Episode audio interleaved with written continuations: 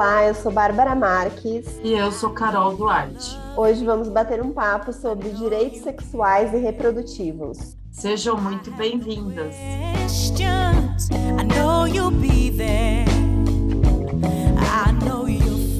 Aliadas Podcast. As aliadas da sua saúde mental.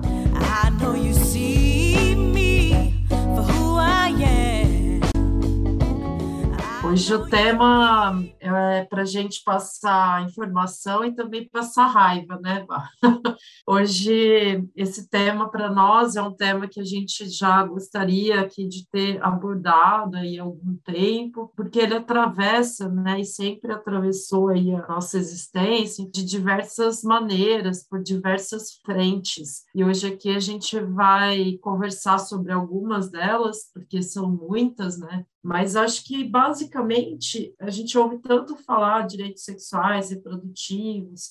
O que, que é isso, afinal de contas? Então, no, no Brasil, ele vem regulamentado desde a Constituição Federal de 1988. E ele está relacionado a um conceito de, desse, de autodeterminação sexual, que é nessa liberdade de fazer as suas próprias escolhas aí no exercício da sexualidade. Então, direito de viver e expressar livremente a sexualidade, sem violência, discriminações, imposições, respeito pleno pelo corpo do parceiro, da parceira, direito de escolher a sua, o seu parceiro, sua parceira, direito de viver plenamente a sexualidade sem medo, vergonha, culpa, falsas crenças, direito de escolher se quer ou não ter relação sexual, direito de viver a sexualidade independentemente né, do estado civil, idade, condição física, direito de ter essa relação sexual independente né, de fins reprodutivos,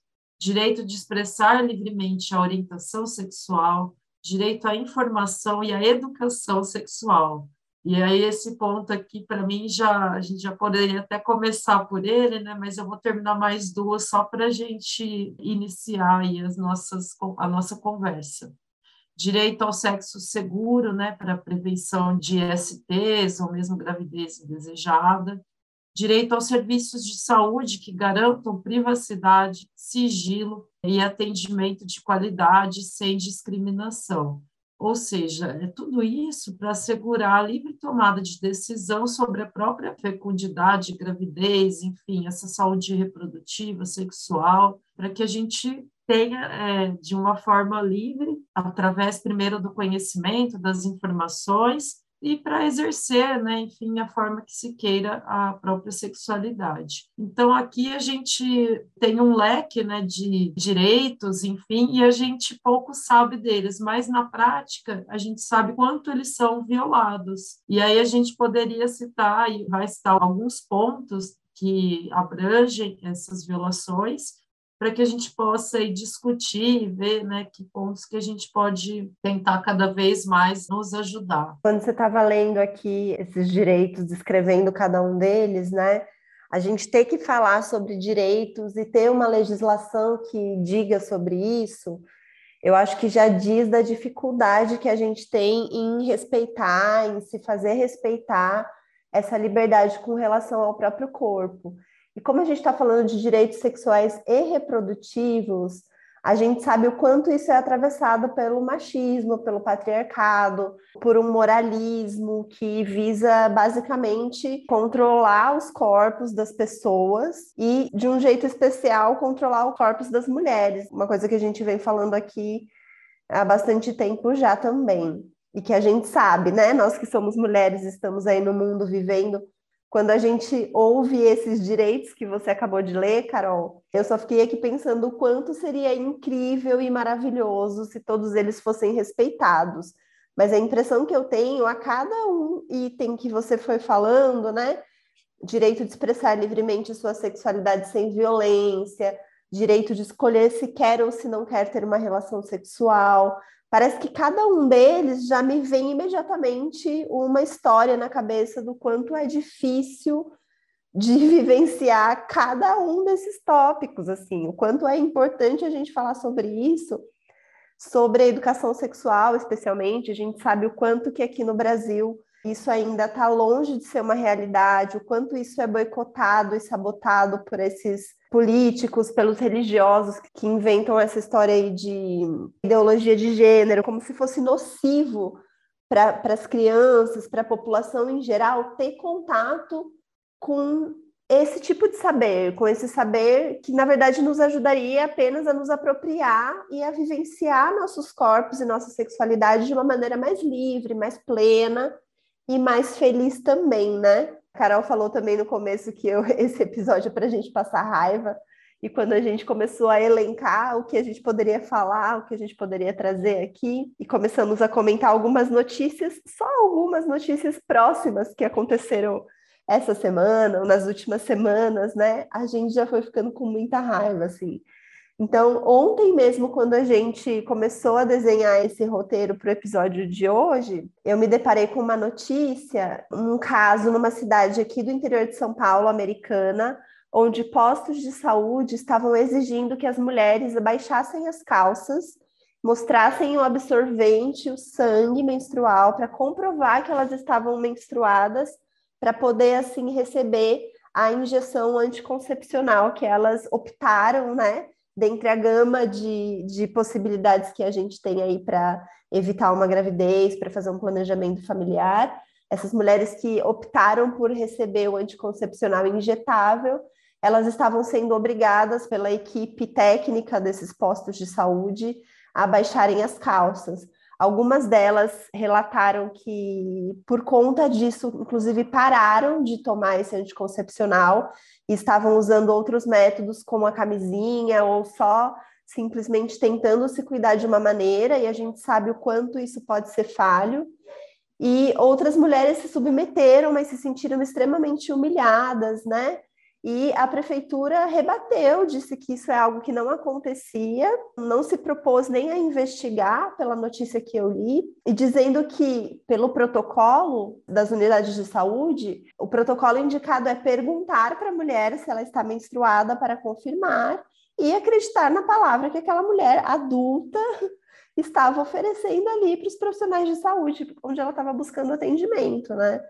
Então, esse é apenas um caso, assim, que ontem me deixou bastante chocada sobre o quanto é difícil a gente se apropriar dos, dos próprios processos do nosso corpo e tomar decisões em relação à nossa saúde sexual e reprodutiva, né? Sendo que tem tantos atravessamentos, esse é apenas mais um. Com certeza. Cada item, né, a gente pode lembrar da nossa própria história, da nossa própria trajetória, enfim, para a gente ir pensando. Quem aqui teve, por exemplo, educação que, que ensinasse como funciona, quais são as partes que compõem a nossa vulva, por exemplo. Não é raro a gente ouvir mulheres que não conhecem a própria vulva, tem os lábios internos, os lábios externos, o canal da uretra, a própria vagina, o clitóris, então nem se fala, né? É que sofre ainda mais repressão e mais mitos a respeito dele. Esse estudo, por exemplo, que nos auxiliaria a entender é, essa informação que é, poderia ser básica, passada desde a educação infantil, quando a gente já vai aprender sobre né, os corpos mesmo. Qual a funcionalidade e como é tabu é, para as pessoas falarem sobre isso, principalmente aí, no máximo fala vagina, pênis e pronto, né? E o quanto que isso na vida adulta para a mulher, ela também reproduz, porque há muitas mulheres não sabem qual é o local que elas sentem mais prazer, qual local elas não sentem, sequer né, questões relacionadas ao orgasmo, ao prazer, à satisfação, até em decorrência de negligenciar o próprio corpo, o próprio prazer em detrimento, muitas vezes, né, de agradar parceiro, enfim, né? Então, a gente tem essa questão de base que eu acho que vale a pena. E outro dia eu fui fazer uma, uma fala num CAPES, né, com um grupo de mulheres, e eu achei interessante o quanto que a gente usa termos e vai criando neologismos e termos para não falar a palavra vagina, a palavra vulva, clitóris e tudo mais. E aí eu lembro que uma senhora falou assim: "Ah, esse daí", ela falou bem baixinho assim, visivelmente envergonhada, né, de falar o nome. Esse daí é o, como que ela falou? É o pinguelinho. E aí eu achei assim interessante, né? Até engraçado o jeito que ela falou, falou baixinho assim. Eu não tinha ouvido ainda esse esse nome, né, para o clitóris. E achei interessante, né, ela trazer e ela falou assim: Nossa, pode falar alto? Tipo, vagina, né? É vulva e clitóris? Eu falei: Pode. E aí foi muito, né? E todo mundo, enfim, é, quanto que isso? Ela era uma senhora de, sei lá, aparentemente uns 60 anos, mais ou menos. Então, é, o quanto a gente trabalhar também, quando a gente vai falar sobre o assunto, a partir da linguagem que a própria pessoa conhece. Esse lugar de trazer nomes que, de repente, não fazem sentido para a cultura daquela pessoa também dificulta a gente entender e falar sobre educação sexual. Porque se a gente não fala, ela vai é, estar mais vulnerável a sofrer algum tipo de controle, de violência, inclusive, por não saber falar não. Então, esse, essa questão dos limites é algo muito sério e base de muitas violências.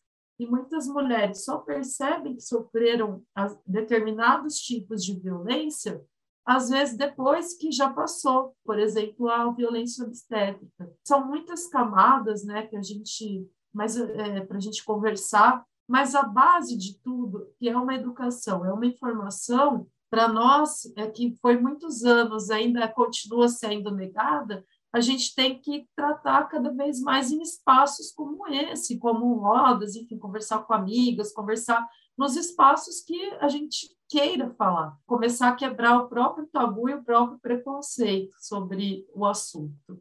E acho que a gente é tão desapropriada assim do nosso corpo por conta de todos esses tabus, por conta de, de, do patriarcado, que é como você falou, Carol. Eu acho que muitas vezes a gente inclusive demora a reconhecer que tem algum direito ali que está sendo cerceado ou que a gente foi sofreu algum tipo de violência relacionada com o nosso corpo e a nossa sexualidade. Quando você nega a informação, você também nega a possibilidade das pessoas, especialmente das mulheres, de reconhecer onde esses direitos estão sendo negados. E se eu não sei que um direito meu está sendo negado, fica muito difícil de eu denunciar ou de eu tentar me movimentar no sentido de transformar aquilo, né? Ou parar de viver aquela violência. Como você falou, a violência obstétrica é um termo relativamente novo e ele tem tido uma visibilidade porque muitas mulheres começaram a se unir e falar: opa, peraí, tá errado essa maneira de ser tratada no momento em que eu estou gestando, no momento especialmente que eu estou parindo meu filho. Então, as mulheres começaram a questionar práticas que eram hiper mega consolidadas e que os médicos, os hospitais simplesmente reproduziam como se aquilo fosse uma coisa muito normal, né? Um exemplo disso, um dos maiores exemplos, por exemplo, é a episiotomia. A episiotomia é um corte que se faz no períneo da mulher durante o expulsivo, num parto normal, e que teoricamente ajudaria o bebê a sair com mais facilidade. Mas existem evidências científicas extremamente robustas e praticamente incontestáveis já de que a episiotomia além de não ajudar no processo do bebê nascer, ela ainda pode causar na mulher consequências que ela vai ter que lidar para o resto da vida dela. Né? É um corte profundo, muitas vezes é um corte grande, é fácil de cometer algum erro ali e cortar um pouco mais do que devia. Às vezes a cicatrização faz com que a mulher sinta muita dor, que seja um processo muito doloroso. Algumas mulheres relatam dor para o resto da vida quando vão ter relações sexuais. E ainda tem uma perversidade maior, que era uma coisa muito difundida. A gente ouve muitas mulheres falando sobre isso, a gente ouve falar sobre práticas de médicos que fazem isso. O famoso ponto do marido. O que, que é esse ponto do marido? Para quem ainda não ouviu falar, né? É o médico que, ao fazer a sutura da episiotomia, dá um ponto a mais no intuito de deixar a, o canal vaginal da mulher mais apertado como se a gente tem uma falsa crença, né, de que parir um filho de parto normal ali pelo canal vaginal deixa as mulheres mais largas, o que também é um mito, porque o canal vaginal ele é um, ele é um músculo, enfim, tem toda uma anatomia aí que desmente esse mito e como se precisássemos ser apertadas, né? Existe essa, essa ideia pré-concebida aí de que a mulher tem que estar apertadinha, de que isso significa remete a uma mulher que é mais jovem ou uma mulher que ainda é virgem. Então, todos os tabus relacionados com a sexualidade, com o controle do corpo da mulher, que acaba tendo como consequência a implantação de práticas que passam a ser válidas por anos a fio, sem muitos questionamentos. Esse movimento que denuncia violência obstétrica, por exemplo, ele é muito mal visto pela, por grande parte dos médicos, por grande parte da classe médica, que acha que existem mulheres hoje em dia que essas feministas elas querem saber mais do que o médico e querem interferir num lugar onde elas não têm um lugar de saber, né? E aí essas violências elas vão se perpetuando. Então, ter conhecimento sobre esses direitos reprodutivos, ter conhecimento sobre o funcionamento do nosso corpo, se apropriar disso para criar uma autonomia sobre os nossos corpos, vai nos fazer mais questionadoras, vai fazer com que a gente identifique com mais facilidade essas violências. No caso do, do absorvente, das mulheres baixando as calças lá em Americana, eu fico pensando quem foi a primeira mulher que denunciou? Ou quantas mulheres não passaram por esse constrangimento, por essa humilhação e acharam que é assim mesmo e tudo bem, né? Se eu tô, se eu tô recebendo esse pedido de um agente de saúde, eu não posso questionar. Em algum momento uma mulher questionou e aí as outras se levantaram. A gente também vê esse movimento em caso de violência sexual, né? Quando a gente vê esses médicos que abusam sexualmente de mulheres. É, as mulheres às vezes têm uma dificuldade de identificar um abuso, ou quando identifica, tem muita vergonha tem muito constrangimento em falar sobre aquilo. E geralmente, quando uma denuncia, começam a aparecer as outras denúncias, né? Então, é isso, a gente não naturalizar, a gente problematizar e a gente encontrar espaços ou pessoas confiáveis com quem a gente possa falar sobre essas coisas. Quando temos amigas, quando temos pessoas próximas, quando temos é, espaços de, de saúde, de reflexão, onde a gente possa conversar, eu acho que a gente vai minando isso pela base mesmo, e a base é conhecimento, primeiro lugar, assim, né? É o primeiro passinho a gente se apropriar e conhecer um pouquinho mais sobre isso. Pegando esse gancho, vale a pena a gente falar rapidamente também sobre o caso da Aline Pimentel.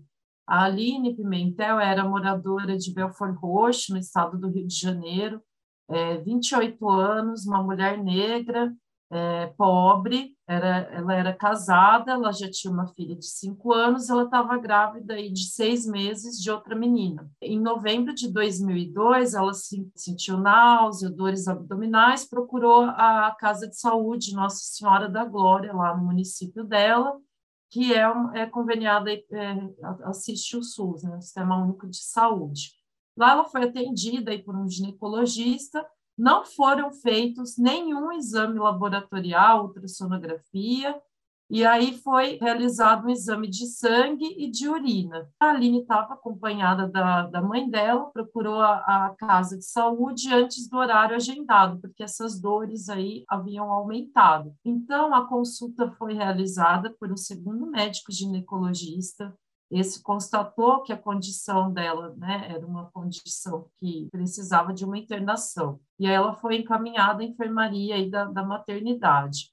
Aí ela foi lá examinada por um terceiro médico, que fez o exame físico, não detectou os batimentos né, cardíacos do feto, e apesar disso atestou morte fetal.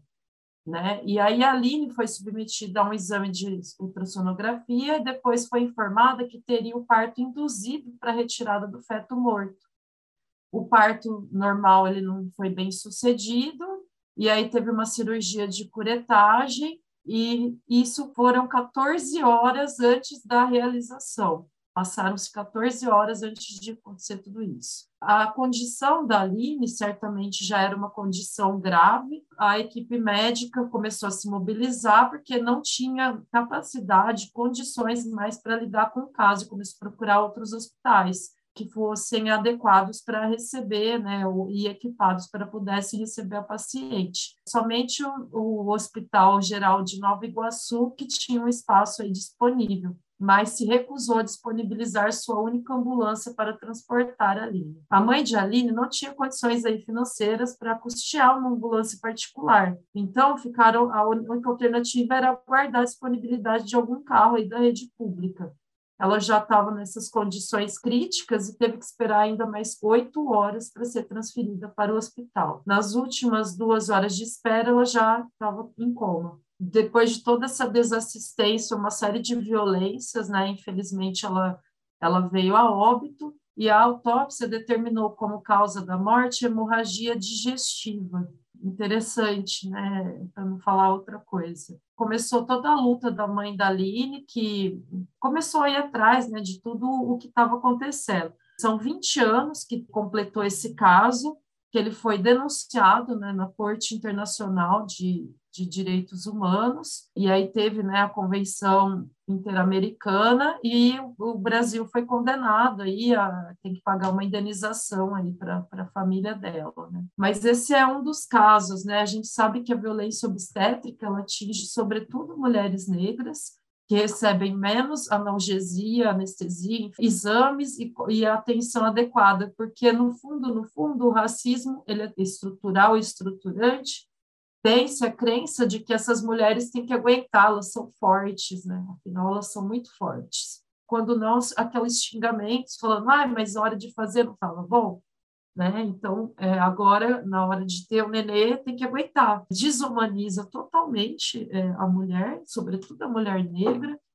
e tem uma série de violências que acaba sendo colocada como se fosse algo natural, né? Você já citou, quem aqui já teve filhos ou conhece quem teve, é muito comum a mulher não ser escutada, muito pelo contrário, né? Não tem a sua, ela está no estado ali já de vulnerabilidade e isso acaba sendo um fator de risco e acaba né, gerando mais violência.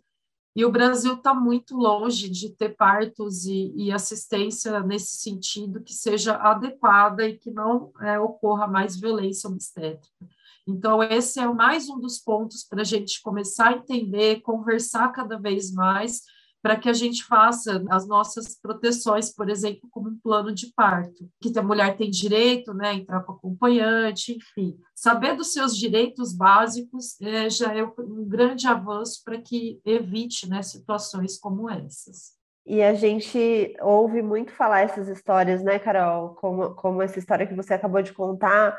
Infelizmente, são histórias cotidianas. A gente sabe que o Brasil tem uma das maiores taxas de mortalidade materno-fetal do mundo. A gente sabe que na pandemia as mulheres gestantes no Brasil elas estavam extremamente em risco.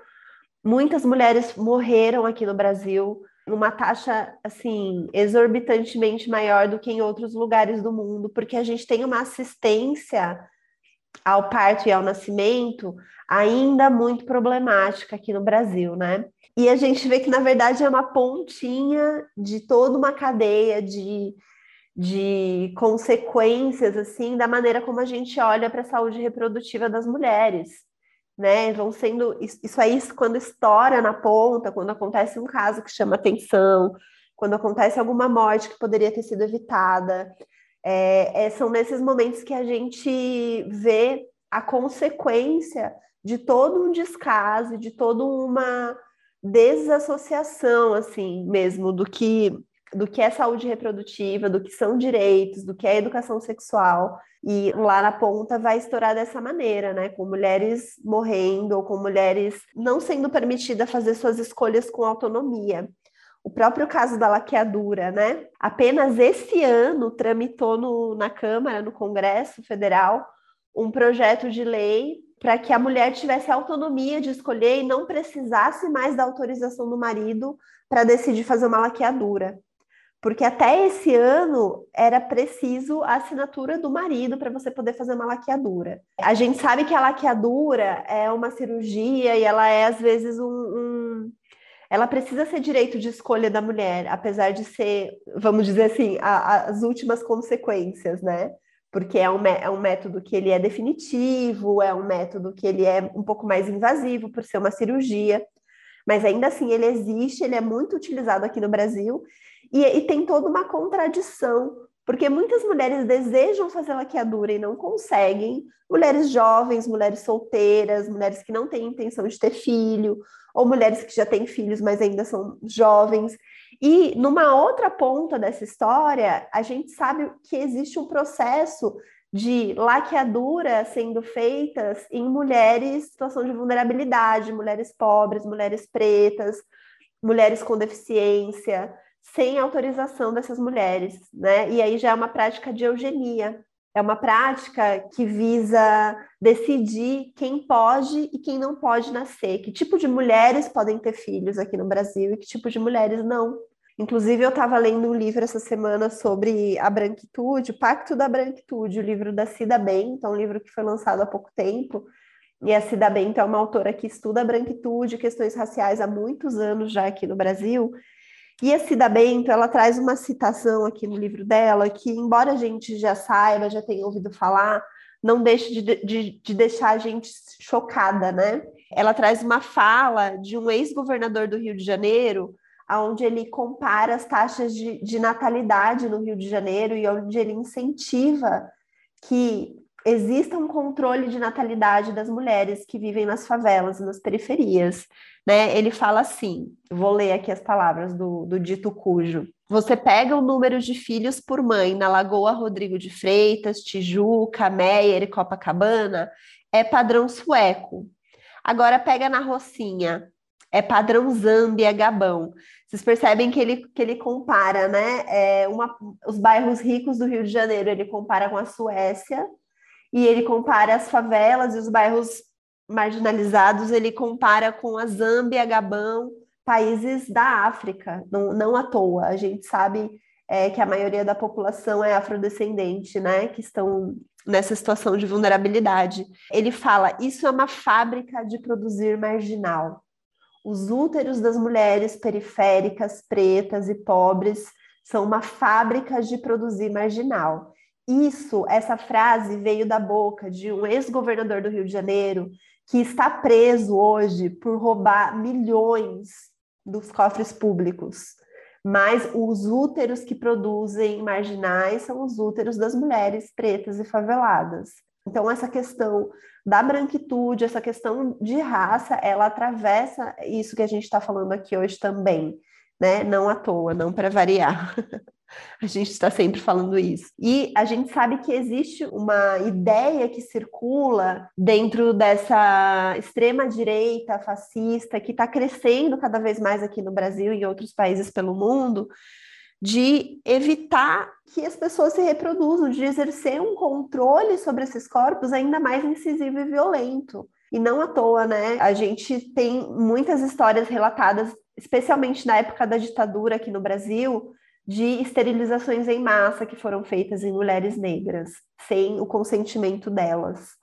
Então é muito contraditório. Algumas mulheres querem e não conseguem, outras mulheres não são nem questionadas e são esterilizadas à, à revelia, né? É bem isso. É. Basta ser um corpo de mulher que a gente está sujeita a inúmeras intervenções, né?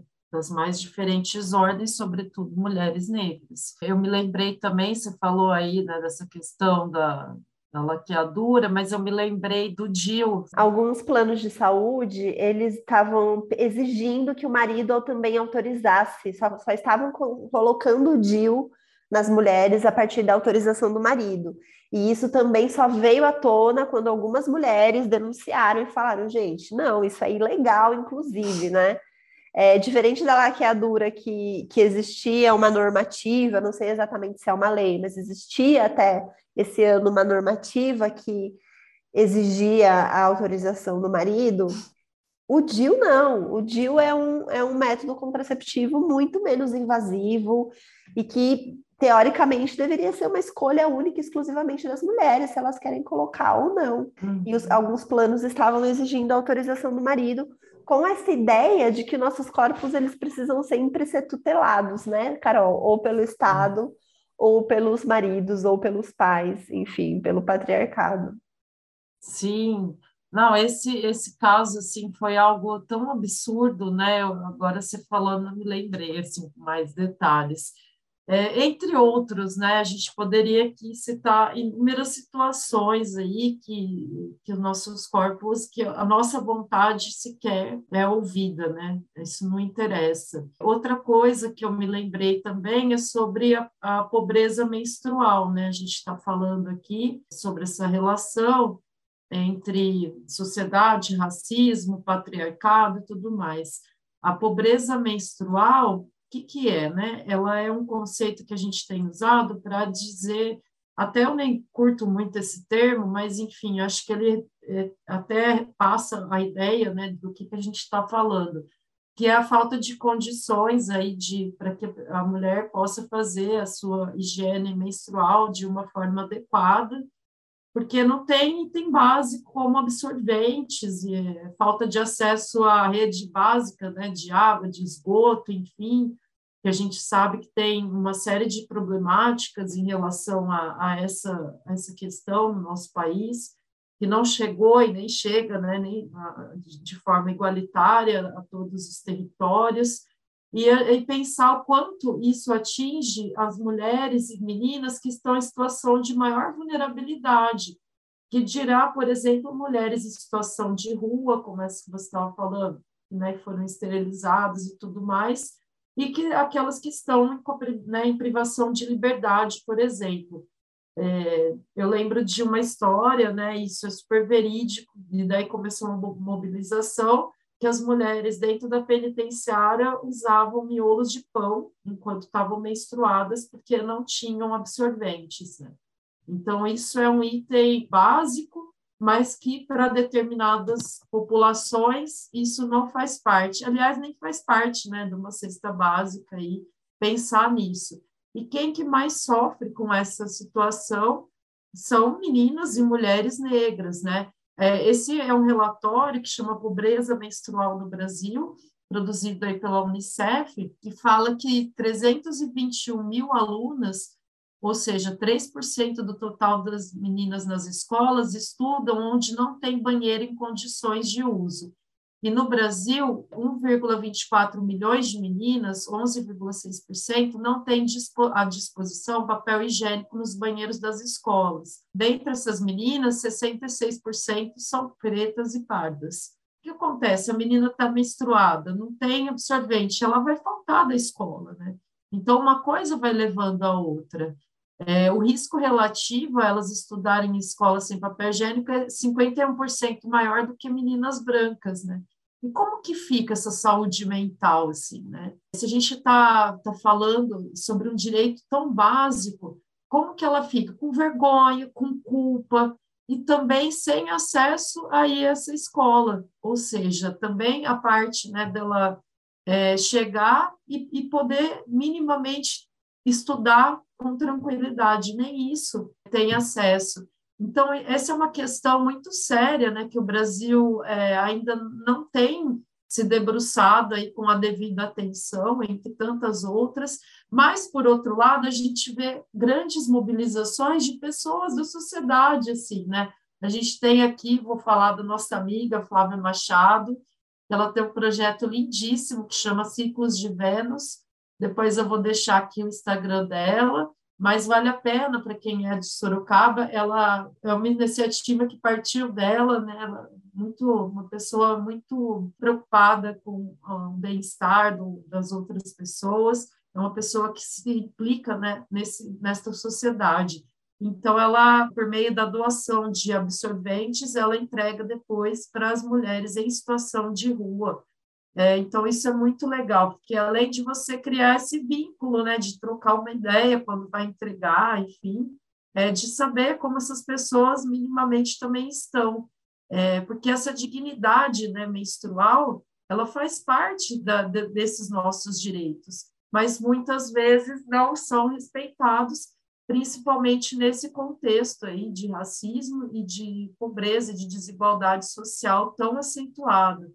Então, conheça, fica essa dica, conheça, mobilize ou até crie né, projetos que você possa estimular, que diminua essa desigualdade e proporcione uma dignidade menstrual. São atitudes simples como essa que mobilizam e fazem algo de concreto para que a gente possa mudar aí, de alguma maneira, um pedaço dessa realidade. Não, e só para complementar, Carol, para a gente lembrar aqui, que a gente teve uma, um projeto de lei que passou, que foi aceito lá pelo, pelo Congresso também, foi aceito pela Câmara, foi aceito pelos senadores e foi vetado pelo nosso, pelo nosso não, né? Por aquela criatura que ocupa a cadeira da presidência lá, vetou esse projeto que iria fornecer absorventes para as meninas e mulheres no, pelo SUS, pela rede pública, como uma, um insumo de higiene básica. Que eu penso que se fossem mulheres ocupando essas cadeiras, isso já estaria na cesta básica ou já estaria sendo distribuído pelo SUS há muito tempo, né? Porque é um item básico de, de higiene de necessidade. E foi vetado pelo presidente. A gente não pode esquecer disso, tá? Outra coisa é, eu achei muito contraditório isso, eu vi um post falando sobre isso, que ele vetou é, distribuição de absorvente para as meninas e mulheres, mas o Ministério da, da, da, Defesa comprou milhões de pílulas aí, né, de Viagra, de prótese peniana. Então, olha as prioridades, quem, de quem são as prioridades, né? Se compra milhões em Viagra, se gasta milhões dos cofres públicos em Viagra e se veta a compra de absorventes o que impacta diretamente na vida de tantas meninas e mulheres aí todos os dias. Só a gente sabe o que é estar menstruada e imaginar não ter como se cuidar nesse período, como ter mínimas condições de acesso de higiene nesse período. Então é muito, é muito perverso, é muito perverso, assim, é algo que a gente não pode não se indignar. Iniciativas como a da Flávia são maravilhosas, são necessárias, são importantíssimas, mas a gente tem que continuar cobrando do poder público, porque isso é um direito básico, básico, né, de acesso aí, entre tantas outras coisas. E já queria pegar o gancho também, Carol, para falar sobre o direito ao aborto também, né? Que é um direito, deveria ser um direito humano básico, as mulheres poderem ter acesso e escolher ou não se querem dar continuidade para a gestação. A gente sabe que nenhum método contraceptivo é 100% seguro, nenhum, nenhum método é 100% seguro. E a gente sabe quão altas são as taxas de violência sexual, o quão altas são as taxas de mulheres que estão em relacionamentos e que por conta de toda essa estrutura patriarcal, muitas vezes não conseguem exercer aquele direito básico ali que você leu de escolher o parceiro sexual escolher o momento em que vão ter ou que não vão ter relações sexuais, e que é muito fácil ser mulher e engravidar, né? E as consequências de uma gestação não desejada, elas, são, elas podem ser muito, quer dizer, elas são muito pesadas para as mulheres, né? E quantas mulheres morrem no Brasil tentando fazer aborto de maneiras equivocadas, de maneiras não seguras, o quanto as mulheres já passaram por situações de serem presas ou de serem ameaçadas, de se sentirem ameaçadas, e o quanto o peso moral dessa escolha é, pesa em cima né, de, de todas as mulheres. Só para a gente dar um panorama aqui da América Latina, como é que está a nossa situação, né? Os únicos países que liberam totalmente o aborto aqui na América Latina são México, Cuba, Porto Rico, Colômbia, Guiana, Guiana Francesa, Argentina e Uruguai. Nesses países, o aborto ele é permitido, ele é descriminalizado e em alguns países regulamentado e em alguns países não. No Brasil, o aborto ele é parcialmente permitido. Ele já é permitido em alguns casos, em casos de violência sexual, gravidez decorrente de estupro, em caso de anencefalia, né? Em alguns casos de como é que está o desenvolvimento desse feto, o aborto é permitido. Mas mesmo nesses casos onde aqui no Brasil é permitido, a gente sabe, a gente vê as notícias do quanto é difícil de ter acesso, porque a gente tem um peso moral onde nem os nossos, as nossas lideranças políticas das alas mais progressistas não conseguem tocar nessa temática, não falam sobre esse tema, ou colocam isso como um segundo plano. Isso é nos colocar todas em segundo plano. É colocar um assunto que é prioritário para todas as mulheres como algo não importante, como algo menos importante, do qual eu não vou falar né? Eu fico muito assim, é uma coisa que me entristece profundamente quando eu vejo lideranças progressistas colocando essa temática como algo que não deve ser discutido, melhor não mexer nisso, né? Porque é uma questão, existe uma questão moral muito profunda aqui no Brasil, muito difícil de ser tocada.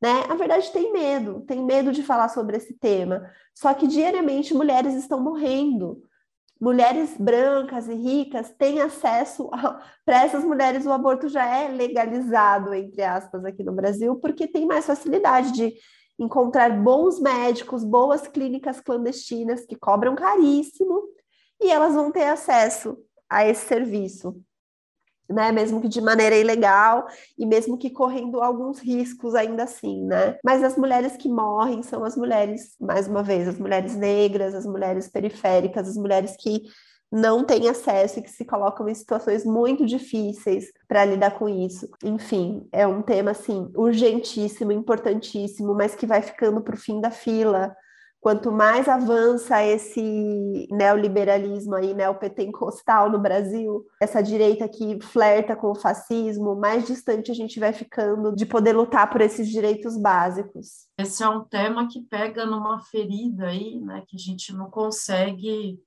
nem conversar ainda. Eu me lembrei de dois filmes aqui que tratam, né, sobre essa questão, porque são histórias reais, elas acontecem e as pessoas fingem que não, né?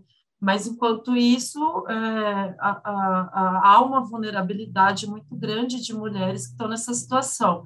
E, por outro lado, é muito nítido quando é, os homens têm essa autorização de não serem pais. Quantos homens que né, abandonam os filhos, abandonam enfim, a mulher, enfim, não dá nenhum tipo de assistência e nega essa paternidade. Esse abandono né, paterno não deixa de ser também um aborto. E qual que é o risco disso, né, é social mesmo, que a gente está falando, de uma sociedade que está extremamente negligenciando é, essa possibilidade da mulher também de escolher ou não ser mãe, e em quais condições. Então, por outro lado, para homens, isso é completamente autorizado. No máximo, tem uma audiência aí para ele pagar alguma pensão e que ele acha que a mulher está nadando, né? Eu fico imaginando aquele meme da cena que ele paga, sei lá, 200, 300 conto de pensão e a mulher como se estivesse numa piscina cheia de dinheiro e nadando de costas, né? Com esse valor ridículo, irrisório, que ele acha que está fazendo muito, né? Que é um gasto é, bastante para ele oneroso porque se desresponsabiliza totalmente e a mulher, como sempre, né, sobrecarregada, enfim, e cuidando, e como se a culpa fosse sempre só da mulher, porque a, a questão da escolha, mesmo coisas que acontecem, né, por uma camisinha, sei lá, aconteceu qual, qualquer situação que produz uma gravidez indesejada, e como que essa mulher fica, né? Por outro lado, o homem é totalmente desresponsabilizado, há uma autorização nesse nível até inconsciente coletivo né, do nosso país, de que se pensar que se pode é, negar ser pai, por outro lado, não se pode negar ser mãe. Então, é uma hipocrisia né, é bastante fundamentada em princípios que vem dessa natureza de olhar para essa mulher como um ser que é, tem um instinto materno e tem que reproduzir, né? Aquilo que a gente já comentou, todo, e vem comentando em vários episódios aí, esses estereótipos. E aí eu me lembro, né, da nossa querida ilustríssima figura que representa, né, o, tudo isso que a gente está falando, essa pauta extremamente conservadora, ligada, né, principalmente a questões religiosas, que é a ministra Damares, a mulher da família e dos direitos humanos. O próprio nome do, do ministério é uma coisa assim surreal, né? Se você for pensar, e qual que é a política dela, que ela evitar, para evitar né, a gravidez na adolescência, que o Brasil também é um dos países né, que lideram esse ranking aí dessa, dessa questão de das meninas ficarem grávidas. E aí ela fala qual que é o método que ela decide, abstinência. Esse é o método né, contraceptivo. E aí eu me pergunto, esses dias a gente está numa questão, sempre ocorreu isso no Brasil, né? É, sobre os garimpos e o quanto que a, os garimpeiros aí estão querendo barganhar e, e querendo comprar é, a troco de comida para as populações indígenas para que eles é, façam né, sexo, estuprem as, as crianças, as meninas dessas tribos. Então, isso daí você não vê nenhuma pessoa indo lá se manifestar contra. Agora, quando aquela menina que sofreu né, uma violência sexual e tinha direito ao aborto, o inferno que fizeram na vida dela, foram lá rezar, fazer um escândalo na frente do hospital, expor a criança, de fora tudo aquilo que ela já estava vivendo, toda a violência, todos os sentimentos que eu imagino que ela né, deve ter sentido e, e mobilizado a partir da situação dela, né, de uma violência por um uma pessoa da família, e eu fiquei pensando o quanto que essas pessoas foram mais violentas ainda, se é que é possível a gente mensurar, mas o quanto isso foi foi algo assustador, assim, essa menina teve que mudar junto com a avó, né, de, de cidade, porque essas pessoas né, que se dizem religiosas foram lá assediá-la para que ela tivesse essa criança, para que ela não abortasse, né, dentro dos princípios aí legais. E aí, por outro lado, você não vê essas pessoas, né, nesses outros lugares aí, fazendo sua pregação, o seu moralismo, para dizer que esses caras também estão violando muitas coisas, inclusive se for pensar em termos religiosos aí, a própria lei de Deus, sei lá como que a gente poderia dizer isso, né? Mas eu não vejo essa mesma mobilização. Tem outra frente que eu gosto muito, assim, que para não falar né, que, que, são só a religiosidade de uma forma alienada, tá? Acho que é isso que a gente está falando. A gente tem o movimento Católicas pelo Direito de Decidir, que é um movimento super bacana. Elas mobilizam muitas mulheres, assim, tem uma discussão incrível sobre né, essas pautas que a gente está falando. E, e, por outro lado, trazem né, essa perspectiva bastante crítica é, em relação a, posicionamento aí da, da Igreja Católica. Então, vale a pena a gente conhecer, debater, enfim, são coisas que, que a gente, às vezes, não dá tanta ênfase, só pensa né, do outro lado, mas esse é um projeto, é um movimento muito interessante, muito bacana. Ah, eu adoro o trabalho delas também, Carol. Sigo no Instagram, já conheço o trabalho há muito tempo e é muito legal mesmo. Vale a pena conhecer. E é interessante, você trouxe essa história recente também, né, que nos deixa assim extremamente impactadas e chocadas e essa história do, dos garimpeiros explorando sexualmente as mulheres e as crianças, né, lá nas terras Yanomamis, é muito interessante a gente perceber o quanto a questão da terra e a questão das mulheres elas estão totalmente entrelaçadas. É uma questão de dominação de território, dominação de corpos. É disso que a gente fala quando a gente fala das consequências dessa violência patriarcal, dessa violência machista, misógina, como a ordem que comanda né, o nosso modo de sobreviver, o nosso modo de viver em sociedade, a partir dessa busca desenfreada por esse poder e por essa dominação, e isso se reflete de uma maneira muito associada à exploração da terra e à exploração dos corpos femininos. É como se eles vão invadindo e explorando a terra e se sentindo totalmente autorizado a invadir e explorar esses corpos também. São questões que elas estão associadas e a gente precisa pensar elas juntas. Quando a gente pensa num ecofeminismo, a gente está falando disso também. A gente está falando das questões da terra relacionadas às questões das mulheres, corpo e território. Né? A gente já falou um pouquinho aqui disso, a gente já falou também. Acho que lá no episódio sobre o patriarcado, o que, que é o patriarcado, a gente também falou um pouquinho sobre o quanto nas guerras as mulheres também são os corpos que vão ser violados, os homens são mortos, as mulheres são estupradas e mortas. Sempre tem a, a, violência sexual, ela passa por um lugar assim de, de, um, de uma simbologia muito profunda.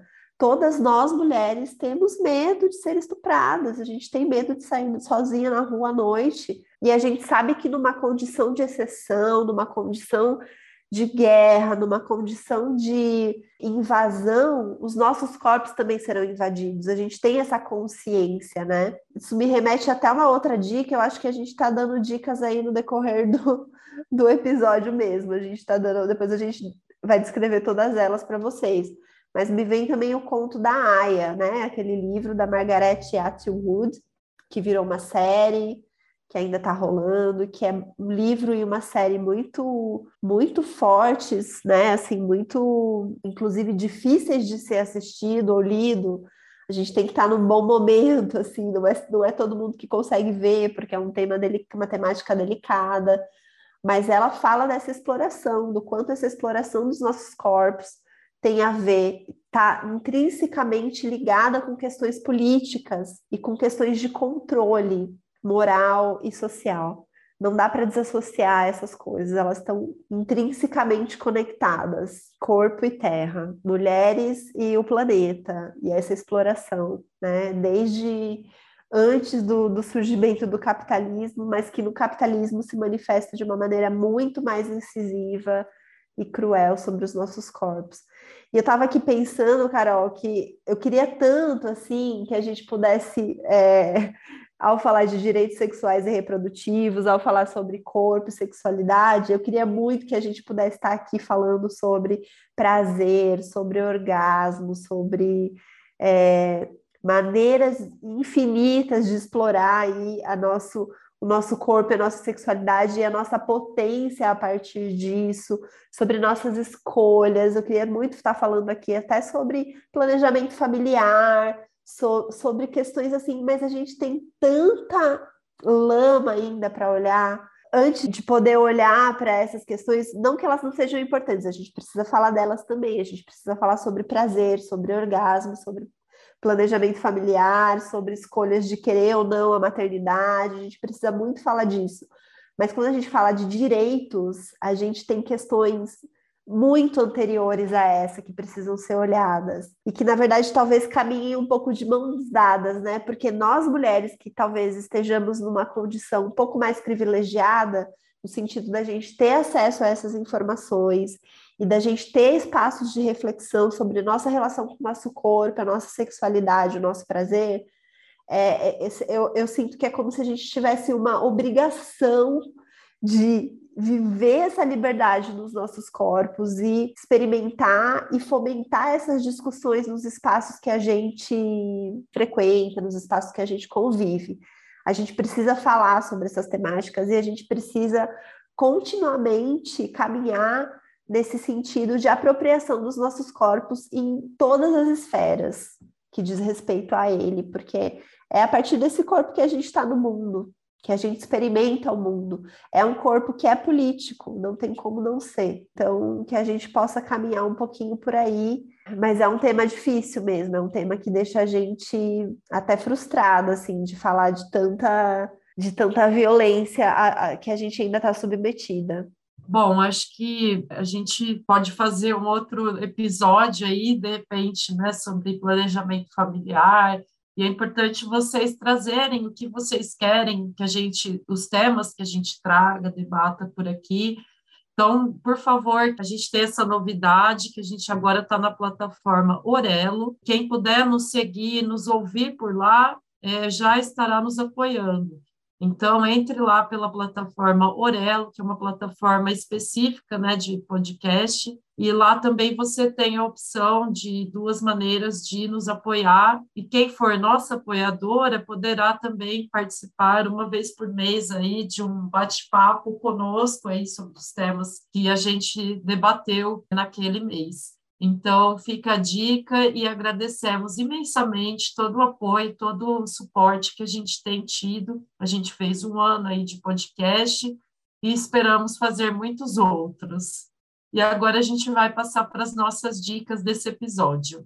Bom, eu quero deixar como dica, como eu já falei anteriormente, o livro e a série O Conto da Aya, ou The Handmaid's Tale, perdoem meu inglês péssimo. apesar de ser um conteúdo difícil, pesado, é importante. E é interessante que todas as mulheres que assistem ou leem sentem, talvez, na profundeza de si, assim, o medo e o reconhecimento que, embora ali esteja relatado de um jeito aparentemente muito absurdo, muito discrepante da nossa realidade, existem algumas coisas ali que a gente reconhece como acontecendo hoje nas nossas vidas mesmo, né? E como um risco que a gente tem se a gente não se apropriar realmente, se a gente não lutar por transformações sociais no sentido de uma liberdade com relação aos nossos corpos. Queria deixar também o Instagram, arroba Ciclo de Vênus, que é do projeto da Flávia Machado, que a Carol citou aqui. E também o Instagram, arroba As Católicas, que é das Católicas pelo Direito de Decidir, para vocês seguirem lá. E, enfim, são projetos incríveis, movimentos incríveis. É muito legal mesmo. Eu vou deixar como dica três filmes aqui. Um deles chama Absorvendo o Tabu, que é um filme que traz essa questão aí, se passa na Índia, onde os estigmas aí relacionados à menstruação e essas mulheres que se unem aí para fazer um absorvente higiênico de baixo custo para justamente garantir a dignidade menstrual. Também vou deixar como dica o filme O Aborto dos Outros, é um documentário muito bom que conta né, algumas histórias de mulheres, de meninas que precisaram fazer o aborto e toda essa essa trajetória até conseguir realizar, enfim, como que isso acontece na prática, através de casos reais. Nesse mesmo que eu falei aqui hoje sobre o caso da Aline Pimentel, tem um episódio do podcast que é feito em parceria com o Portal Catarinas, e também vale muito a pena ouvi-lo e também sobre a questão da dignidade menstrual, aquele relatório da Unicef sobre pobreza menstrual, quem quiser dados, enfim, se apropriar mais do assunto, a gente vai deixar o link aqui também na descrição do episódio. E por fim, a gente trabalha também, né, com prazer. Então eu super indico o filme Fundamentos do Prazer, que é um documentário que está na Netflix e é muito, muito bom é sobre educação sexual, sobre liberdade, enfim, sobre prazer, sobre conhecimento né, do, próprio corpo, tudo aquilo que a gente falou aí no início do episódio, que a gente acha uma, uma informação de extrema relevância, tem aí de uma forma bem interessante e descontraída nesse documentário, que vale a pena a gente assistir. Muito obrigada para quem chegou até aqui. E a gente quer mais uma vez agradecer aí o apoio de, de todas e de todos. Aliadas Podcast. As aliadas da sua saúde mental.